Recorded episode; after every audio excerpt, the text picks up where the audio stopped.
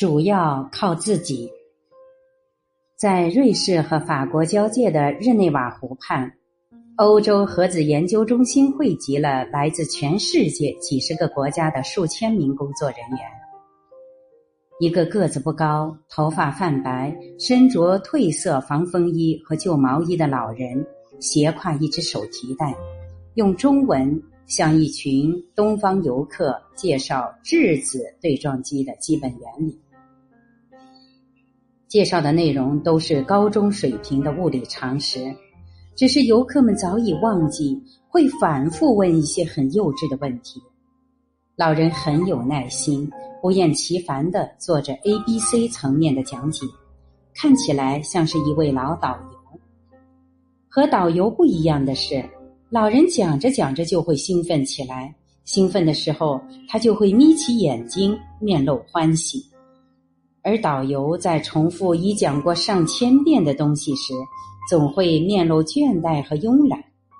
这时让人忍不住低头去看老人脖子上挂的工牌儿，想知道这位谈起宇宙大爆炸就充满欢喜的人到底是什么来头。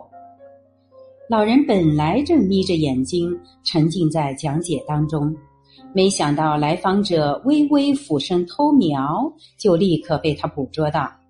他马上撩起工牌说：“你看我，我叫钱思进，赵钱孙李的钱，思想的思，进步的进。”语速飞快，报完姓名，又继续投入到对质子对撞机的介绍中了。来访者偷偷躲到人群后上网搜索，得知面前的人竟是北京大学的博士生导师，十分吃惊。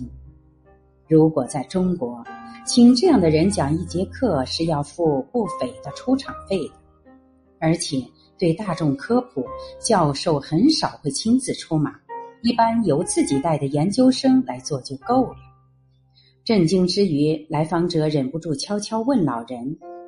请问，您父亲是钱三强教授吗？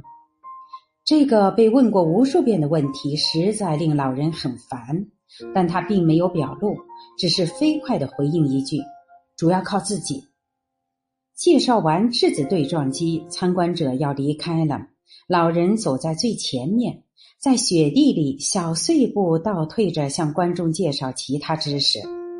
人们都上车了。老人挥挥手说：“我的自行车在那边。”说完就转身飘然离去。